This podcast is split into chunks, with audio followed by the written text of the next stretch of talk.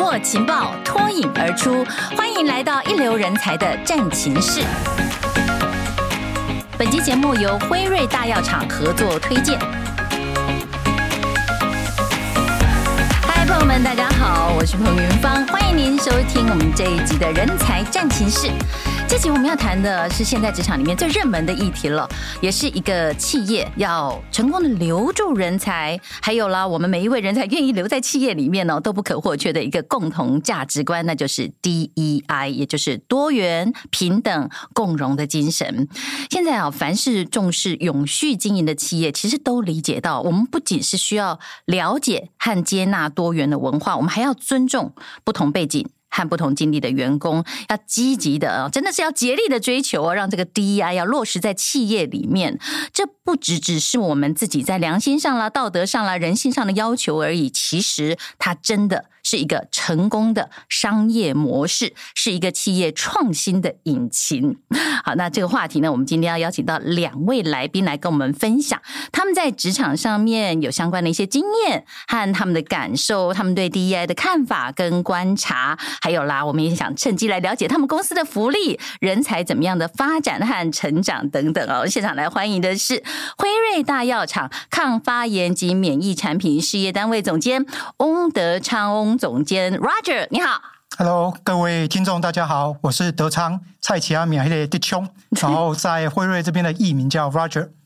艺名叫 Roger，Roger 好啊，非常欢迎您。那 Roger 呢，本身也是一位药师，而且啊，他在辉瑞的时间很长，跨了很多领域。我们待会来请他分享。另外一位来宾是辉瑞大药厂企业公共事务暨市场准入处经理罗浩云，罗经理是 Catherine，你好，Hello，大家好，我是来自辉瑞的 Market Access，我叫 Catherine，嗯，没有艺名，没有，地方妈妈，地方妈妈真是可爱，好。呃，一样，您也是位药师，是，嗯，所以我们先见识到了辉瑞大药厂这个专业的部分哦。其实辉瑞在台湾生根好像超过六十年以上了哦，一直蛮努力要开发各种能够改变病患生命的创新发明，开启医疗的许许多多全新的可能性。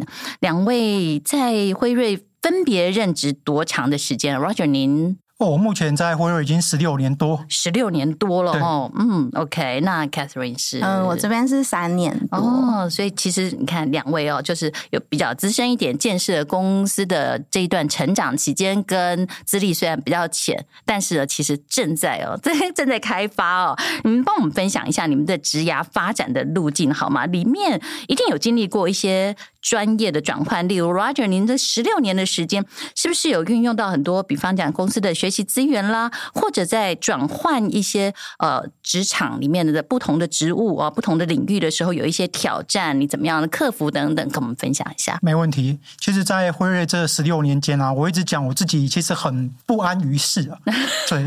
我一开始进去的是临床试验部门，就是大家俗称会讲说做白老鼠的临床试验。白老鼠。对，然后在这段时间过后，后来支撑到一个。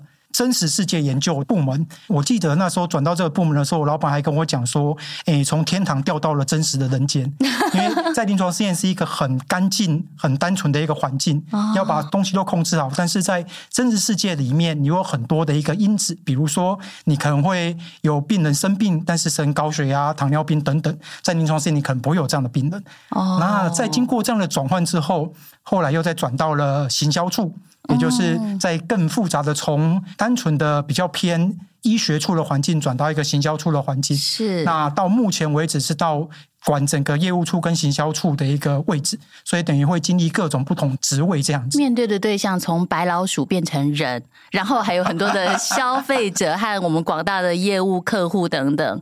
是，其实应该不是说白老鼠那个是举例啊，我们没有真的找白老鼠，是大家都会讲说大家是白老鼠。但老实说，临床试验其实是很造福人类的一个环境，是，只是大家会自己说啊，我是白老鼠，但其实不是，它等于是它也自己有这样的一个疾病，但是适用这样新的。药品来看看，说能不能带给他什么样的好处？嗯，了解。那可是，再换一个工作的，像您刚才讲的是，从比方讲从医学的，然后到行销、到业务等等，这个必须中间要经过一些重新学习吧，嗯，哦，你要拓展自己的专长吧，是哦、没错。其实我觉得在公司里面，在跨领域的这样的一个学习的过程中，公司也都会安排一些新的资源给我们做一个学习。是，比如说那时候刚加入临床试验这个部门，好了。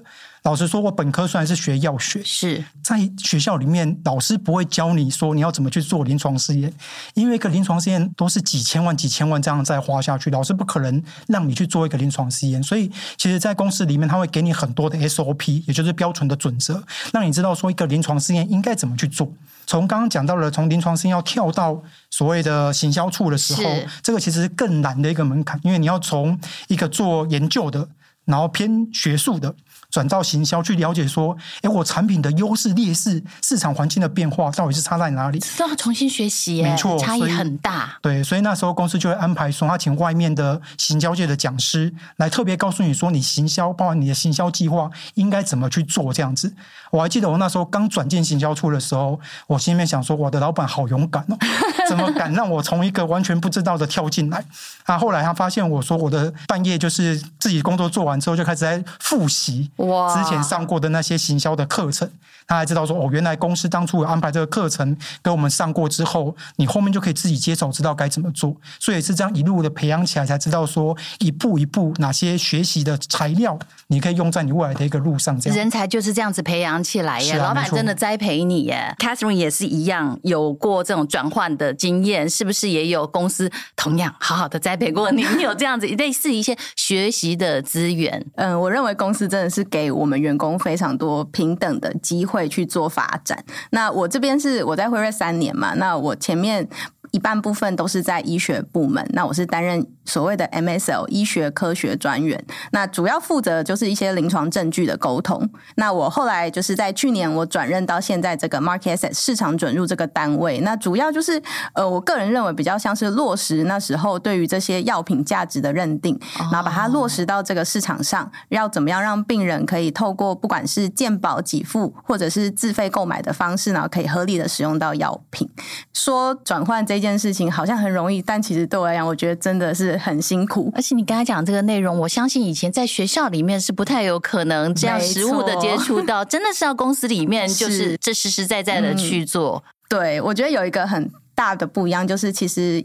呃，在药学的知识上，一直以来一直在更新的。是，对，你早期在学校学的药品，可能你真的出了社会，那些药品就已经是就已经研发到很新的了，都是不同新一代的都出新一代的药品了。就你必须要真的加紧自己的脚步，你才可以跟上这个研发的速度。嗯、那也 echo Roger 刚刚提到的，就其实，在公司有提供给我们很多很好的学习资源。是，那对于我来讲，我会觉得说，除了这些学习资源。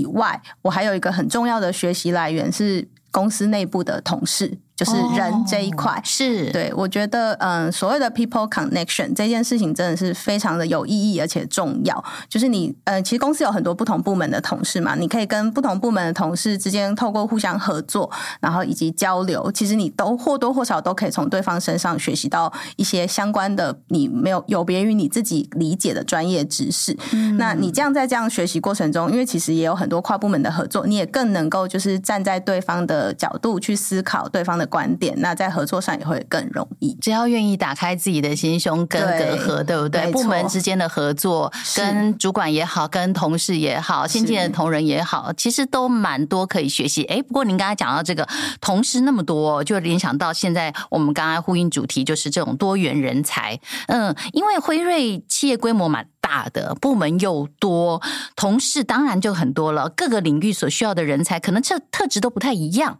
哦。虽然看两位都转换的相当的好，不过这中间都是有一些过程嘛。所以你们可以感受到感受到公司在多元人才的接纳程度上面有哪一些努力吗？例如说，像两位也是不同的性别、年龄，对不对？公司里面相信也有很多不同国籍的人，呃，可能婚姻的状态也不一样等等哦。所以用人取材有没有什么特别的考量？标准或者是一些原则，你们的感受，可不可以 Roger 先谈一下？因为你转换特别多，没有问题。我觉得。如果是考量到不同国籍跟性别年龄这个，我觉得在公司里面，其实因为 Pfizer 是跨国的大药厂，是，所以其实会有很多机会，会有其他国家的人一起来到台湾来一起工作。那包含说，我们也会有机会到其他国家去做一个工作，这样子。哦、对对，所以其实会有一些多元的一个经验的一个交流。嗯，我想说，举一个我自己的例子，是我对 Pfizer 感受最深，在多元人才的一个包容上面。我还记得那时候。刚从学校毕业的时候，我本身是自己自我觉得啦，嗯、就是台大药学，然后成大领药这样的学历，嗯、应该我的 CV 丢出去，很多人都会想要抢着要。但坦白跟您说，那时候我丢出去的时候，是吗？没有一家公司愿意给新人面试的机会，哦、连面试都没有。哦、但是 Pfizer 是那时候唯一一家公司愿意找你来谈谈看，哦、然后看看你有没有这样的 potential 加入 Pfizer。那也是一项因缘机会，我才有机会加入这家公司。所以从那个时候，我就是深深理解到说，Pfizer 其实很愿意是海纳百川。哦，特别是你如果愿意新进来的人，even 是你没有经验，但他觉得你有 potential 的话，他可以让你就直接加入公司。然后还有另外一个故事是我同事分享给我的，我觉得也蛮有趣，也验证到说 Pfizer 其实愿意接纳多元跟不同的人才。就是我那时候在临床试验部门的时候，有一位同事。她刚好加入 Pfizer 的时候，她已经怀孕六个月。嗯，她通常也很不好找工作，对不对？是的，那时候大部分人不会换工作。那她自己那时候投 Pfizer 的履历也是单纯觉得她想试试看，她不觉得 Pfizer 会用她。However。Pfizer 就真的把他招募进来，那招募进来，你知道 training 他还是需要时间吗？是。当训练好三个月之后，哦、现在他就准备要去待产，没错，他就去生了。那、哦、接下来又在后面又再去再生一个小孩，所以他在 Pfizer 三年里面就有两个宝宝。对于 Pfizer 而言，用人，然后你是什么样的身份，其实没有那么的。重要，反而是你蹲 Pfizer 里面的一个价值观，跟你的态度，跟你的人力，或者决定说你能不能进来这个公司的原因。这个同事一定是非常开心，在这个找到了一个好的东家，然后之后呢，他会更认同，因为彼此之间产生了很多这种未来继续走下去那种共同目标的这种决心。对，嗯，对啊，这一块我相信那个 Catherine 这边应该有更多的经验实战经验可以跟大家分享。嗯，谢谢谢谢 Roger 刚刚分享，我觉得听了就蛮有感触，因为。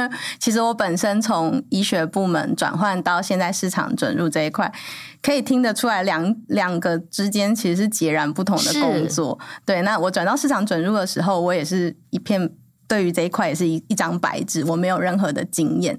那我觉得辉瑞这边其实一直以来都很鼓励员工多元的发展，那也很愿意接纳不同各式各样的人才。那就。当时的转换，我就是非常感谢公司，其实很肯定我之前在前一份工作的经验。那他们也认为我有这样子的潜，这样子的 potential，可以去升任这一份工作。尽管我我还没有办法有很具体的经验产出，对，那他们就愿意让我过去，然后再透过学习，那再进一步的证明自己。觉得这一块是辉瑞非常鼓励员工。往更广的面向发展，而且你本人也确实在这三年当中也生了一个辉瑞宝宝，没错。所以刚才 Roger 讲的海纳百川呢，其实真的是要是一个汪洋的大海，嗯、那样子的一个胸襟的公司，其实就真的能够纳入所有有可能有潜力的这些同仁伙伴们，然后成为自己的这个人才啊。那在这么多的员工同处哦，其实大家彼此之间的共融，真的是一门大学问。刚才两位也都提到了，跟同事里面啊，很多的这种往来哦，我们可以看有一份这个哈佛商学院的呃探讨团队合作程度的调查，一个能够彼此尊重、乐意合作的团队，会让成果更强大，拉高成功率，当然也同时降低了错误率哦。那我想，呃，是不是也请两位来分享，就是辉瑞的同仁哦，怎么样共融？怎么样合作？哈，的这个经验以及成果是不是真的？哦，让让团队共融的话，也确实是效果更好。有这样的经验吗？嗯，那就请 Catherine。我这边其实我现在在的部门市场准入，那这一块其实就是非常非常需要跨团队的合作。嗯、是对。那你除了嗯，针对一个药要怎么进入市场，你需要有嗯医学部门的专业在药品。早期，然后给你很多临床的经临床的经验分享。那接着你就是要靠行销部门的一些行销的策略。那你要怎么样让这个药品更精准的给到最合适的病人？那再靠市场准入这边的一些相关的经验。所以其实我们的合作过程就是要不断的沟通。那我觉得，其实，在这样子的合作过程，如果每一个团队的人都可以非常虚心的去听对方的对方的想法，那也更愿意。表达自己的意见，那只会往更好的方向前进。嗯，我觉得听到几个很棒的关键字哈，就是彼此之间要多沟通，然后要虚心。还有一个很重要的是，因为药厂毕竟别忘了，我们的这个终端，我们所面对的是病人。我们希望能够给病人更好的这种治疗啦，哦，还有各种及时的需求哦。那 Roger 这边也跟我们谈一下团队共融好吗？哦，我可以举两个实际的例子。一个先 echo 刚刚 Catherine 跟大家分享的，就是在市场准入这一块，其实主要就是要让。我们的药品能够早一点拿到健保的给付，是因为坦白说，这是台湾、哦哦、对最重要的一件事情。因为台湾是一个健保给付市场嘛，如果要让更多的 patient 能够接触到好的药品的治疗，能够让他早一点拿到健保是最重要的。所以，以一个我们最近刚申请健保的一个药品来看的话，在那个 case 里面，其实它综合了很多跨部门合作，从市场准入、行销处。医学处甚至业务部一起来合作，要怎么大家会想的事情都是一件事情：我要怎么快速的让这个药品可以纳入健保给付？嗯，那同一个时间呢，能够让他在各医院都会有有办法去取得这个药品。我们以前常常听人家讲说，一个药物从研发出来到能够大家用到，往往哇，跨个十年以上都有，是不是真的这样子？真的是这样子。不过这个规则在你们打破了。对，在这一次那个疫情期间，老实说，也是国家跟全世界大家的共识，是这个规则必须被打破，这样子。对，所以这是其中一个 case。那我另外一个 case，我觉得。也印象很深刻的时候，要回到十六年前，哦，刚加入这家公司的时候，那时候刚好刚加入这家公司，公司有一本杂志叫做《狼灯》，嗯哼，啊，就是一个内部的杂志。是那时候只是因为我在面试的时候，跟我们的人资部门讲了一句说：“诶，我小时候在学校是有做过编辑校刊。”哦，他就说：“嗯，很好啊，你要不要加入我们这个团队？要不要加入这个 所谓的狼灯编辑团队？那个团队里面的成员就也很复杂，就包含了。”呃，人资部门，然后临床试验部门，不管你是怎么样的一个部门，只要你有兴趣跟有这个本事，大家就可以进来。那这个团队里面，因为是跨不同的领域，所以大家会有不同的切点，来给这个杂志的内容让它更丰富。哦，所以反而成就那一本杂志，它能够有更好的一个结果。嗯，对。那我回过来看说，为什么其实？在跨团队合作的过程中，特别是大家的利益是不同的时候，但却可以为同一个目标努力跟前进。我觉得那是因为 Pfizer 里面，我个人觉得有一个很好的地方是，它会建立大家共同的文化。哦，那共同文化会形塑成大家会有共同的语言。是，比如说，我记得那时候在 Pfizer 第一个我有印象的是当责 accountability，然后就是 growth mindset 成长思维，thriving change 就是我要在。改变中不断的茁壮成长，到现在我们的 courage、excellence、equality 跟 joy 都会是我们的那个 value 这样子。那因为有这些共同的语言，所以其实跨团队合作上面很快哦。哦，因为我举一个例子给大家听，就是，是那时候在讲 growth mindset 成长思维的时候，很容易就是大家讨论完，大家就直接说。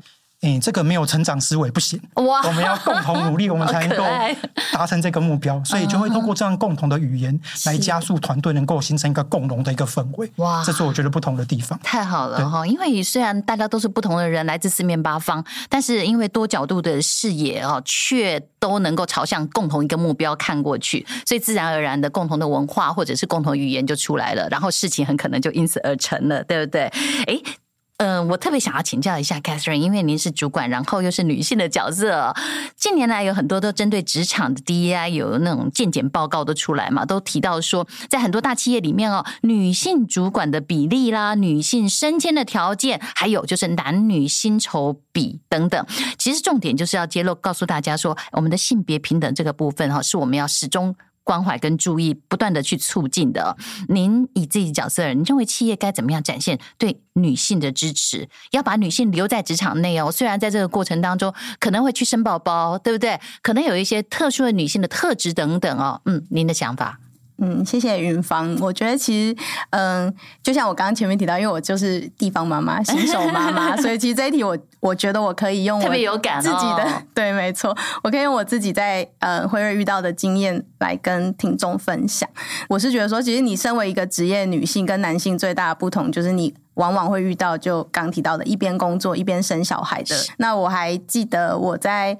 呃，我是二一年的时候怀孕的，我那时候刚怀孕不久，二一年中，那时候台湾疫情就是第一波大爆发，然后大家就突然都改成在家上班。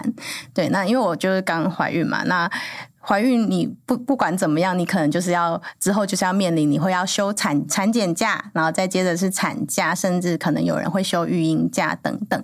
那我就要跟我主当时的主管报告，嗯、那你又不能面对面报告，因为在家里。哦、对，所以其实我那时候在呃在想的时候，我就有一点紧张、忐忑哈。对，有点忐忑。嗯、那我那时候主管也是呃也是一个女性，也是一个妈妈。然后我就在某一次跟她一对一的会谈的时候，那在线上的方式跟她报告。告了这件事情，那出乎我意料的，其实那个面谈大概一个小时，然后他讲完以后，他可能有半个小时以上都在跟我分享妈妈经，对，然后还有一些怀孕需要注意事项。好棒的主管，嗯，OK。我可以感受到他是打从心底的替我感到开心，是就是哇，恭喜我怀孕了这样子。那我觉得这是一个，就是你真的如释重负，对不对？对，就让我觉得非常舒服。是、嗯，那一直到之后，嗯，疫情慢慢缓和，然后我的肚子也开始慢慢变大，那我就进了办公室，然后每个同事看到我，就是因为其实公司有很多。爸爸妈妈的前辈，那大家就会开始热情的跟我关怀啊，哦说哦，男生女生啊，什么时候生要注意什么等等，然后甚至有些同事会给我一些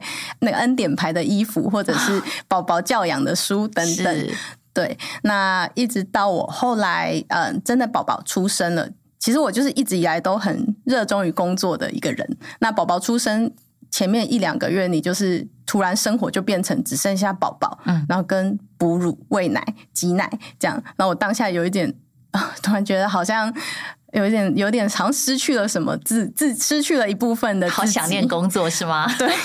然后其实，在那个时候，我刚好也有机会在辉瑞这边就转换了一个新的新的工作。那在后来回到公司，那在新的工作有更多的学习，我其实就瞬间觉得，哦，我好像有点落实我自我的价值。我觉得我好像又抓回一部分的我自己，所以我自己是觉得很开心。那回到这个主题，要怎么样对女性的支持？我觉得就是，嗯。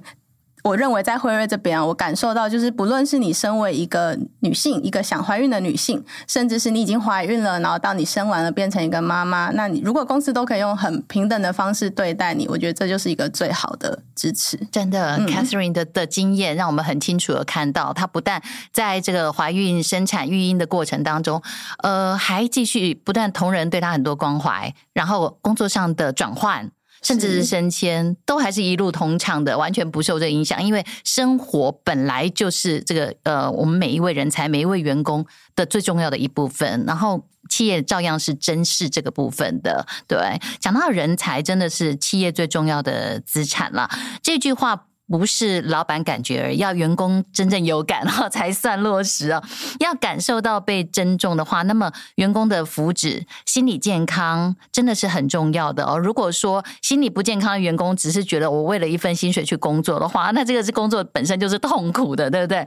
那您认为企业哪一些相关的措施真的就是能够留住员工的心，让员工哦不但在这个企业里面可能快乐工作，而且如果对这企业有什么意见的话，我。还敢勇敢的哈把它说出来，那我在里面有很多好的 idea，我也敢大声的跟大家分享。嗯，我这边可以举个例子跟大家分享。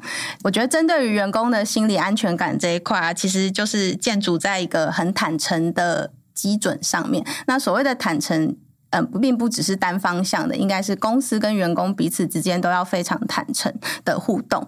以辉瑞为例，辉瑞其实在前几年有经历过一次比较大型的转型。其实你讲到转型，员工们心里或多或少都会有一些担忧。在公司这边的做法，我觉得很好，可以提出来分享。就是公司在转型之前就做了很嗯很透明的沟通，就是他很透明的跟大家说，我们呃我们想要往什么样的方向，大家有没有什么问题，就在最前面就已经有先先做了这样子的一个沟通。嗯、那在过程中也是透过很多小型的沟通会，甚至是 workshop 的方式去确认说，嗯，台湾这边每一个部门大概需要的情况会是怎么样？那我们会往这个方向做努力。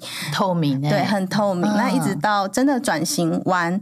就是也是有做公告是一定要的嘛，那跟大家做公告，那之后就有更多小型，我们好像叫做 coffee talk，就是那种比较 casual 的 talk，是，然后也是各个主管会跳下来，然后你就会有一个更舒服的环境，员工可以自己表达对于这样子转型的建议。嗯、那我觉得就是，嗯、呃，透过这一次上之前那一次的经验，我会觉得说，企业其实这样子就是一个很尊重员工，也让员工心里可以有非常。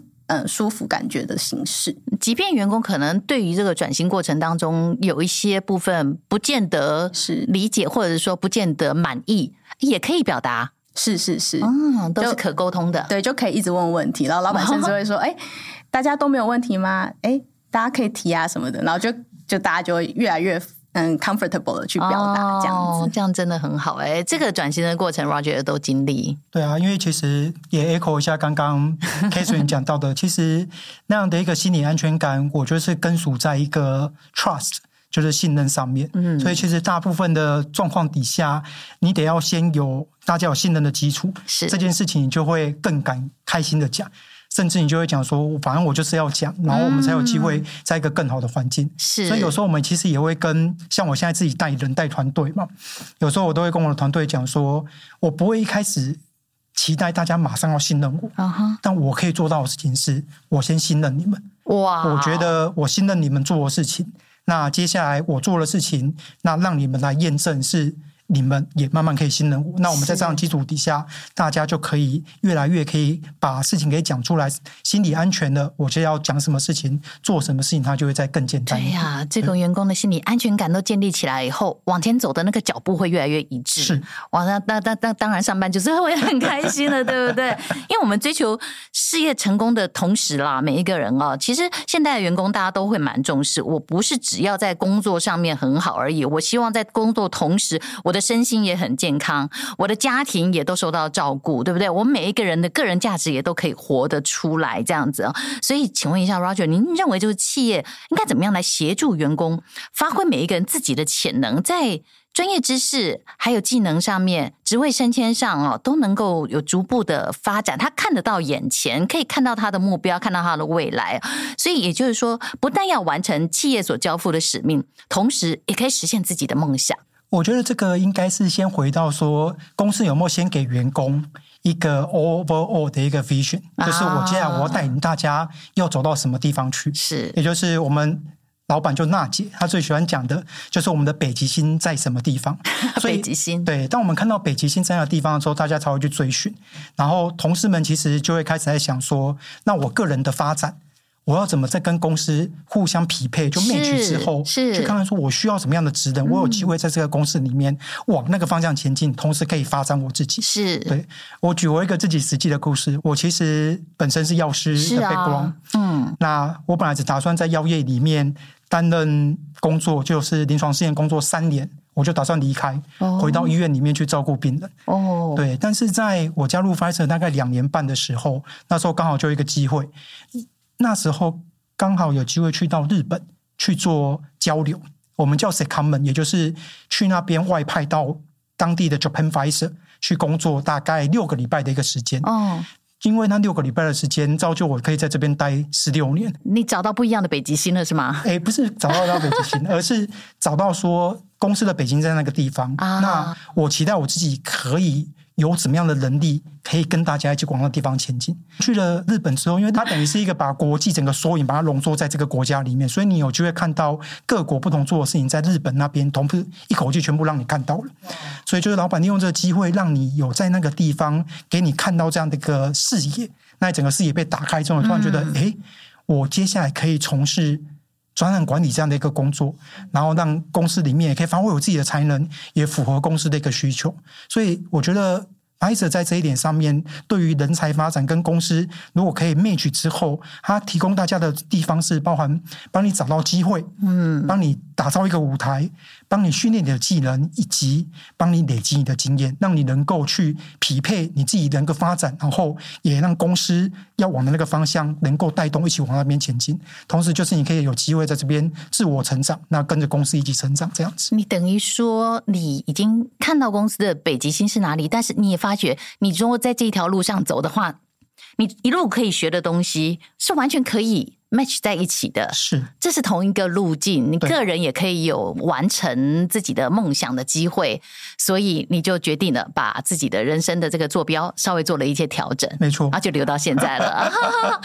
可是有很多人在同样面临你这种，哎，可能我在整个职涯上有需要跨域的时候，我都觉得说在公司里面很难，同一家公司里面很困难，可能我就要跨域，我就必须要换工作。我相信有很多我们的听众面临。这样的一个状况哦，那在制药公司里面工作，是不是有能够呃接受或者提供一些机会？如果你有意愿想要尝试跨域，其实真的可以不用离职。像两位刚才提到了，所以是有很多跨域的可能性的，对不对？那也许这原来我在学校里面没有学过，我现在在我的这个职务上面，我也可能没有经历过的。两位都经历过这样子，是尝试是怎么样？主用主动提出来吗？还是？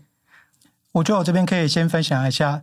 老实说，几次的一个换领域的工作啊，真的也不需要真的去换工作，只要在公司里面，你觉得这个东西是你有兴趣的，其实你在公司里面，我们会有机会表达我们自己的意愿。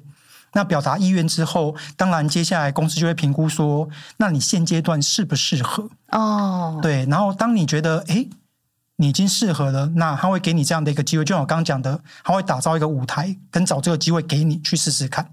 那假设你这时候你还没 ready，是，那接下来可能，诶，那你接下来是不是可以尝试？我们先帮你上什么样的课程？比如说我刚刚讲说，我进入行销处之前，老实说，我已经上过了行销处怎么做一个行销计划的一个课程，让人慢慢把经验给累积起来，先增能哈，对，让你有机会可以去。跨到这个领域去，那同一个时间点，他会帮你找到让你累积经验的机会，也就是他可能找一位，比如说行销处的同事来跟你合作一个专案，那你可以 leverage 你自己的专案的特长嘛，贡献在那个专案里面。是，同一时间你从别的同事那边学到了怎么去做行销的技巧，嗯，也培养你慢慢后续可以跨到这个领域去的一个目的，所以我才会觉得说在。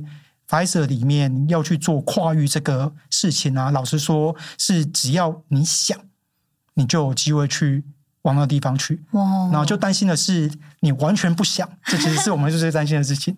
完全不想，你就不会有这样的一个机会。而且有可能在这种合作的这种呃试探过程当中，你也发觉，也许不一定适合哦。你会想说，那我的这个想法哦，呃，不一定我要再执行，等于说都给你这个机会。让你尝试看看，如果万一不适合的话，自己也还可以转换，因为公司就是有这么多的舞台，对不对？我相信 Catherine 也有过这样子的转换一些经验。嗯、是，嗯，其实辉，呃，我觉得辉瑞这边就是非常的鼓励内部员工去多尝试更多，嗯、呃，更多舞台，更多机会。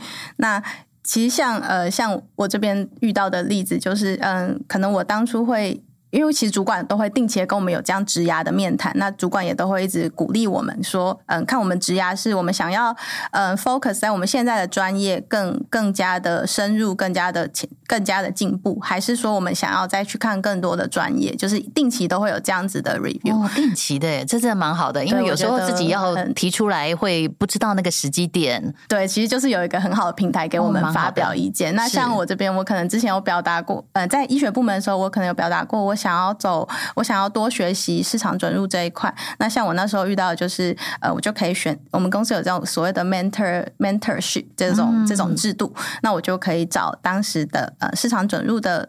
的老板就是当我的 mentor，师嗯、对，当我的老师，对，然后我也也那时候也跟呃那时候市场准入的老板学习到很多，那也借此我就更有概念说，嗯、呃，这样子的工作需要什么样的人，那我要怎么样去 fit 我自己在这样子的工作上，嗯哼，所以这样子的带领就让你很顺利的转换了，是。是哇，这听到这里我就想到刚才 Roger 讲的，只要你想。其实怕的是你不想，你什么都不想动，嗯、什么都不想做，对不对？对，只要你想，你是有机会的。你要争取，你要发声，然后你想要了解，或者是说你想要升迁等等，只要你愿意朝那个目标去，当然呢，也对准公司的北极星啦，是，是可以有不断进步机会的哦。非常感谢两位的分享，让我们。